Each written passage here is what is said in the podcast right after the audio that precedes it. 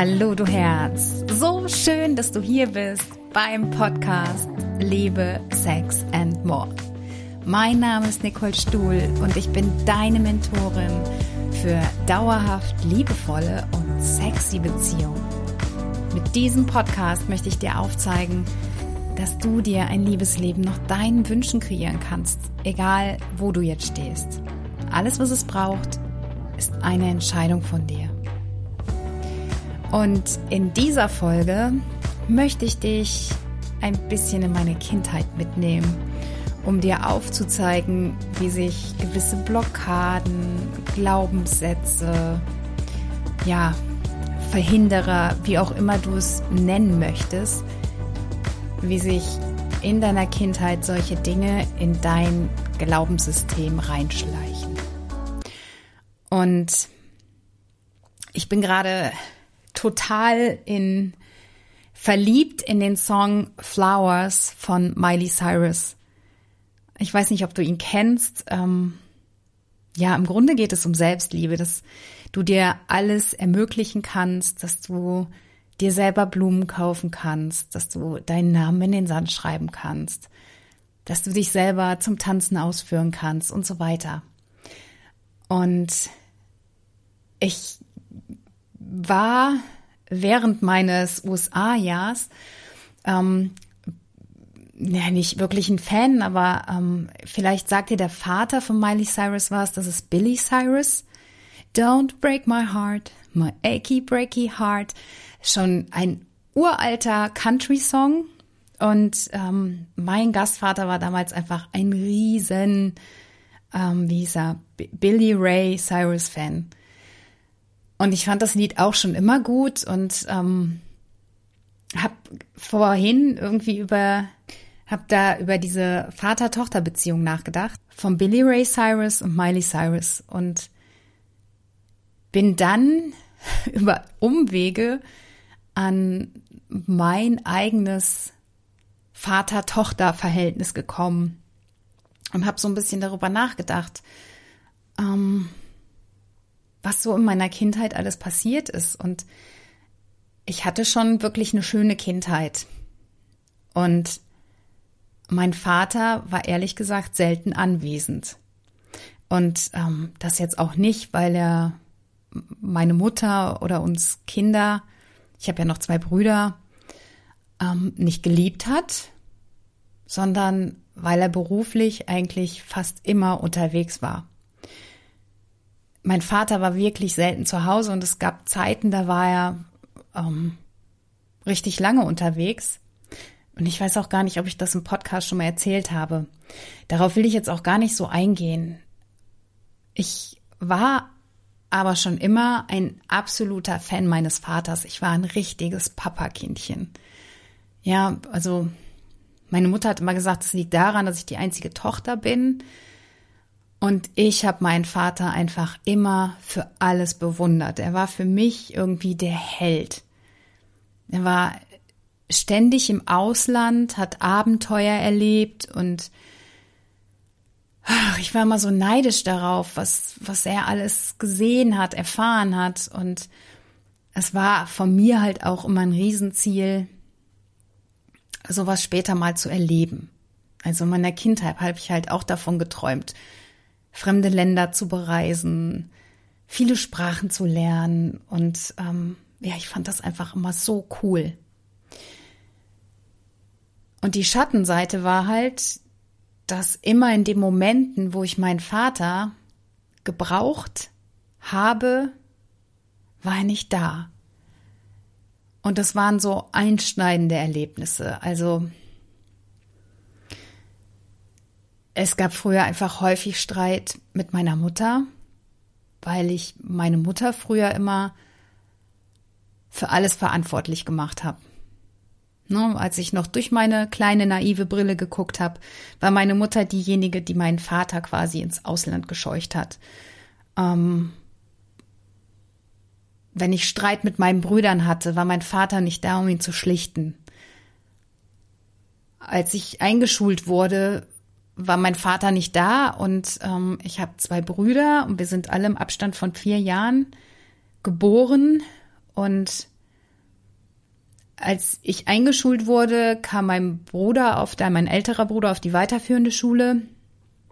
Und ich bin damals mit meinem Großvater zur Einschulung gegangen. Und das war für mich gefühlt alles andere als cool. Und das hat mich traurig gemacht. Extrem traurig, weil an zu diesen Zeiten, an diesen Stellen hat mein Vater einfach in meinem Leben gefehlt. Und für mich war das damals einfach so ein großer Schmerz. Ja, ich kann mich da jetzt noch heute hineinfühlen, wie das damals für mich war, wenn mein Vater nicht anwesend war. Ich habe das Gefühl gehabt, dass der Mensch, den ich am meisten liebe in meinem Leben, nicht verlässlich in meinem Leben ist, dass er kommt und geht. Und meine Erkenntnis daraus war halt, dass Liebe halt so funktioniert, dass es ein, ein Push and Pull ist, dass immer wenn es super extrem, super intensiv ist, dann ist es auch schon wieder vorbei. Und ich war mir lange, lange Zeit nicht bewusst, dass ich so über Liebe, über Beziehung denke. Und tatsächlich habe ich so meine Beziehung gelebt bis Mitte 20. Bis es dieses einschneidende Erlebnis gab und ähm, auch hier bin ich mir nicht sicher, ob ich es schon mal im Podcast erzählt habe, aber ich erzähle es sehr gerne wieder. Ich war damals in einer Beziehung, die eine totale Achterbahnfahrt war, die, oh, die mich so viel Nerven gekostet hat. Und genau das, was ich in meiner Kindheit erfahren habe, durch die, die erste große Liebe, nämlich die zu meinem Vater, habe ich in dieser Beziehung komplett ausgelebt. Ähm, es war himmelhoch jauchzend, die tollsten Gefühle ever, der, der beste Sex und ich habe diesen Menschen so geliebt. Und im nächsten Moment gibt es Streit und er haut ab und ist einfach tagelang nicht mehr da und lässt nichts von sich hören. Und ich habe dann zugemacht. Das war ein Verhalten, das ich mir angeeignet hatte, was auch durch meine Erziehung meiner Mutter so ein bisschen sich ähm, in meine Welt geschlichen hat, nämlich ähm, nie über Dinge zu sprechen, sie nie beim Namen zu nennen, es immer runterzuschlucken. Und in der Beziehung zu diesem Mann habe ich gelernt, dass ich mich öffnen darf. Oder vielmehr habe ich erkannt, dass ich mich öffnen muss, wenn ich eine Veränderung haben möchte. Weil ich wusste, dass es so nicht weitergehen kann. Es hat einfach zu viel Kraft gekostet, zu viel Energie. Und es hat mich in den Zeiten, wo es ins Bodenlose gegangen ist, wo es mir quasi den Boden unter den Füßen weggezogen hat, weil dieser Mensch mich einfach alleine gelassen hat, da habe ich erkannt, dass ich etwas ändern darf. Und er hat mich damals drauf gestoßen und hat gesagt, so, das ist das typische Verhalten von dir nach einem Streit, dass du dich in dein Schneckenhaus zurückziehst, dass du nicht mit mir redest, dass du alles in dich hineinfrisst. Und es war die Wahrheit. Und die tat so verdammt weh. Es tat einfach so weh zu erkennen, dass ich letztendlich einen wesentlichen Beitrag dazu leiste, dass unsere Beziehung so schlecht war, wie sie war. Und da habe ich mir damals überlegt, wenn ich so weitermache, dann werden alle Beziehungen so laufen, wie sie jetzt gerade laufen. Und ich habe es wirklich ich weiß gerade gar nicht, was da für ein Vogel zwitschert. Es irritiert mich gerade, nimmt mich ein bisschen raus. Ähm, ich hoffe, du hörst den jetzt nicht so laut im Podcast. ähm, ja, ich habe einfach erkannt, dass ich die Veränderung sein darf, die ich haben möchte in meinem Leben.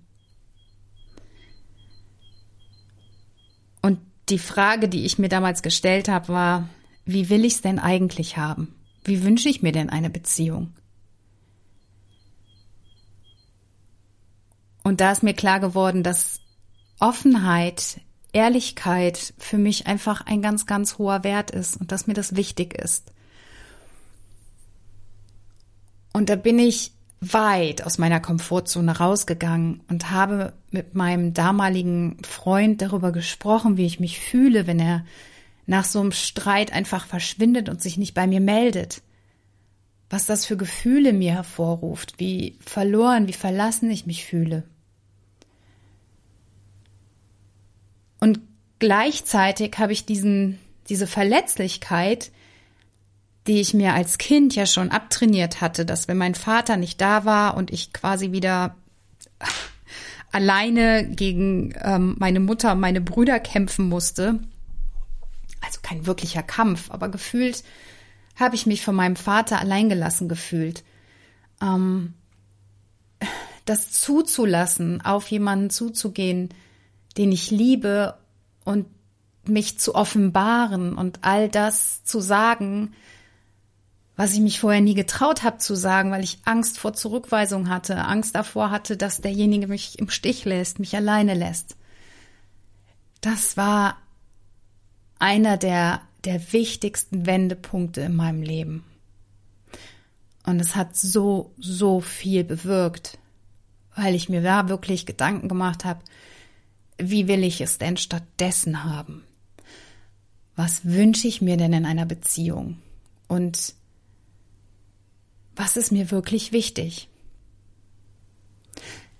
Jetzt nochmal Jahrzehnte später weiß ich, durch meine Coaching-Ausbildung und alles, was ich ja jetzt an, an Lebenserfahrung gesammelt habe, wie wichtig das alles ist, sich diese Gedanken zu machen. Ja, nur wer sein Ziel kennt, findet den Weg. Und für mich war das damals einfach überhaupt nicht klar, wie ich gelebt habe, wie ich geliebt habe und was ich ändern musste. Und deshalb bin ich aufs tiefsten Herzen meinem Ex-Freund so dankbar, dass er mir damals die Augen geöffnet hat dafür, wie ich mich verhalten habe, weil mir das nicht klar war. Das war ein, ein unbewusstes Muster, was ich immer und immer wieder abgespult habe, woran vorherige Beziehungen gescheitert sind. Und wahrscheinlich auch noch alle danach kommenden Beziehungen gescheitert wären, wenn ich damals nicht den Punkt gehabt hätte, mich zu entscheiden, das alles zu verändern.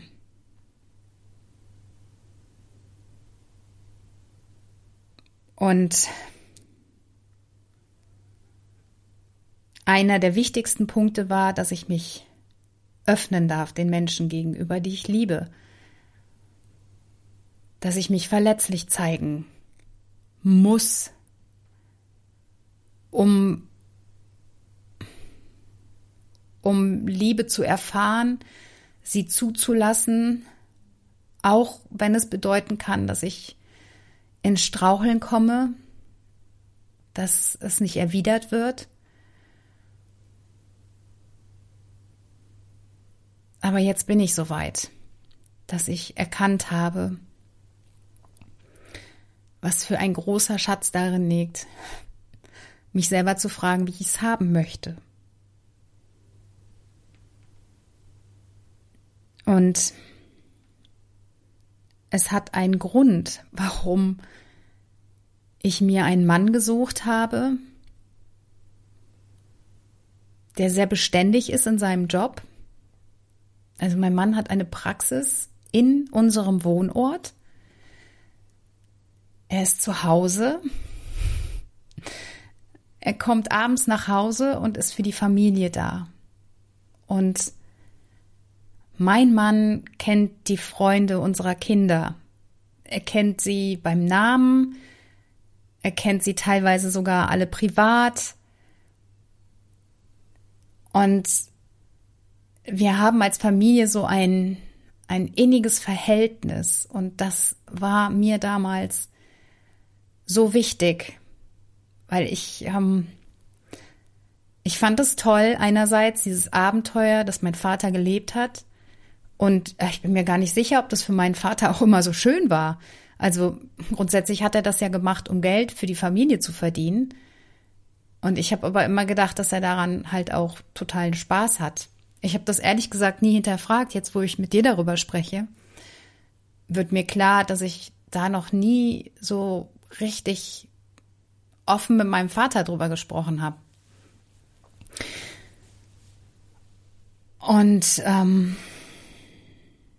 ja, es war mir wichtig, dass ich einen Partner habe, der verlässlich bei mir bleibt. Also nicht, dass ich ihn zwinge, zu mir zu kommen, sondern ähm, ja, ich hätte mir jetzt niemanden gewünscht, der genauso wie mein Vater drei Viertel des Jahres nicht anwesend ist. Und das sind diese Muster, diese Glaubenssätze, über die immer alle sprechen, die werden letztendlich in der Kindheit geprägt.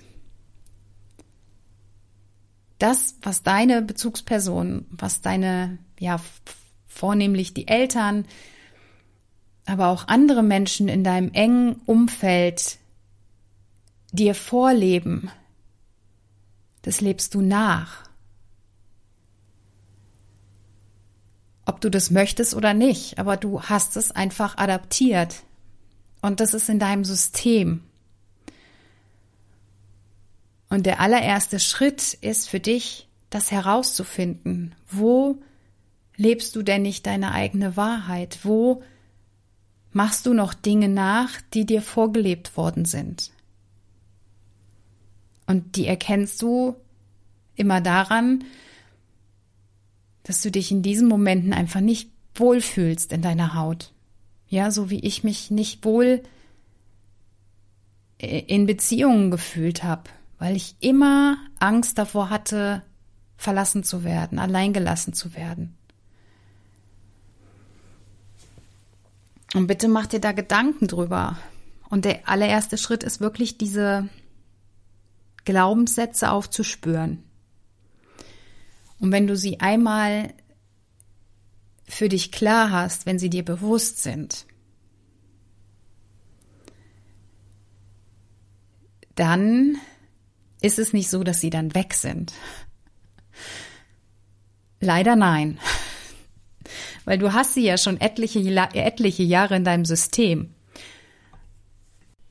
Du hast sie ja schon etliche Jahre in deinem System, je nachdem wie alt du bist. Also, keine Ahnung, 30, 35, 40, 45 Jahre trägst du diese Glaubenssätze mit dir herum. Und wenn du sie dir bewusst gemacht hast, dann heißt es ja nicht, dass sie sofort verschwunden sind. Und äh, du kannst dich immer, immer wieder neu entscheiden. Und ich möchte dir gerne drei Fragen mit auf den Weg geben.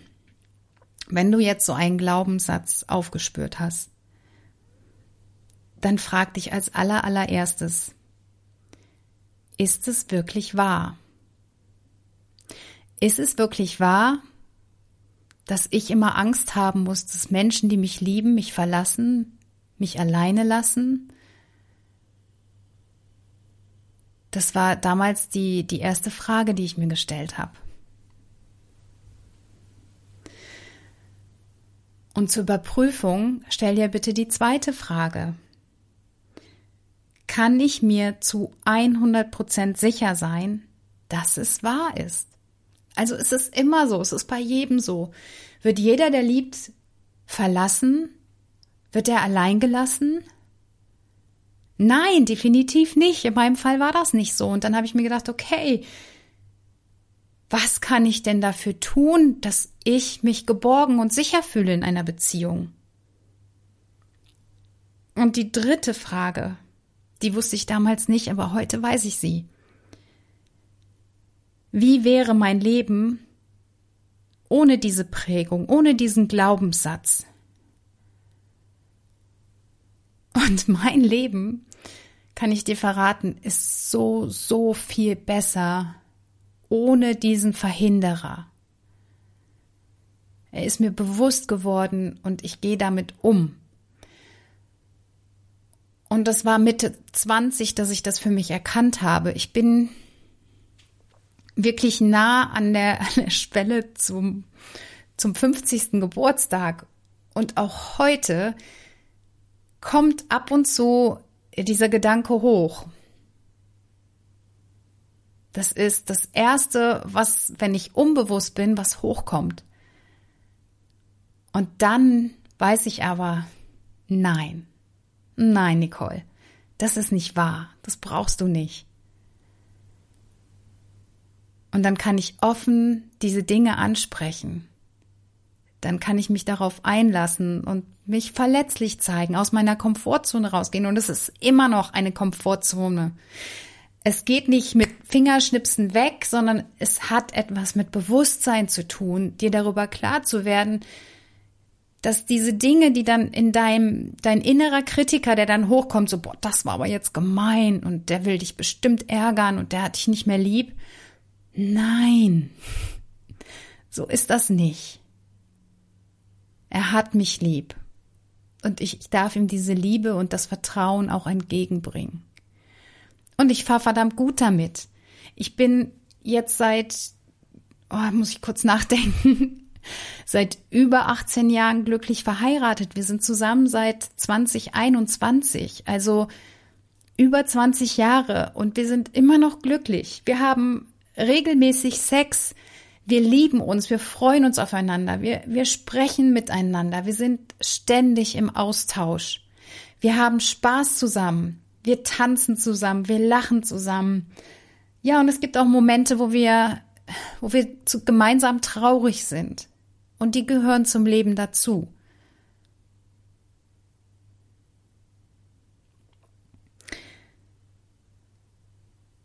Und das war irgendwie die Botschaft, die ich heute rausgeben wollte. Dass das Leben nicht immer Konfettiregen ist und dass es einfach total lohnenswert ist, mal in deiner Kindheit zu schauen, was ist alles passiert und was hast du einfach völlig unreflektiert für dich als Wahrheit mitgenommen und lebst es heute, obwohl es dich nicht glücklich macht. Und auf den Anfangssong Flowers zurückzukommen. Es startet immer alles bei dir selbst. Und es stimmt, du kannst dir selber Blumen kaufen, du kannst dich selber lieb haben. Und wenn das so ist, wenn du mit dir selber im Reinen bist, wenn du erfüllt bist, dann kannst du auch im Außen das bekommen, wonach du dich sehnst. Und das ist das, was ich im Coaching mache, dass ich immer als allererstes den Selbstwert in den Fokus stelle. Wie ist denn deine Beziehung zu dir selbst? Wie sehr liebst du dich? Wie sehr akzeptierst du dich und erfüllst auch deine Bedürfnisse? Das ist letztendlich der Schlüssel für glückliche Beziehungen. Und wenn du jetzt gerade an der Stelle stehst und dir denkst, ja, wie soll ich denn jetzt meine eigenen Glaubenssätze aufspüren? Ich habe keine Ahnung. Dann kann ich dir sagen, es macht so viel Sinn, sich jemand an die Seite zu holen, der sich damit auskennt. Das muss gar nicht ich sein. Und aber bitte, es, es verändert dein Leben.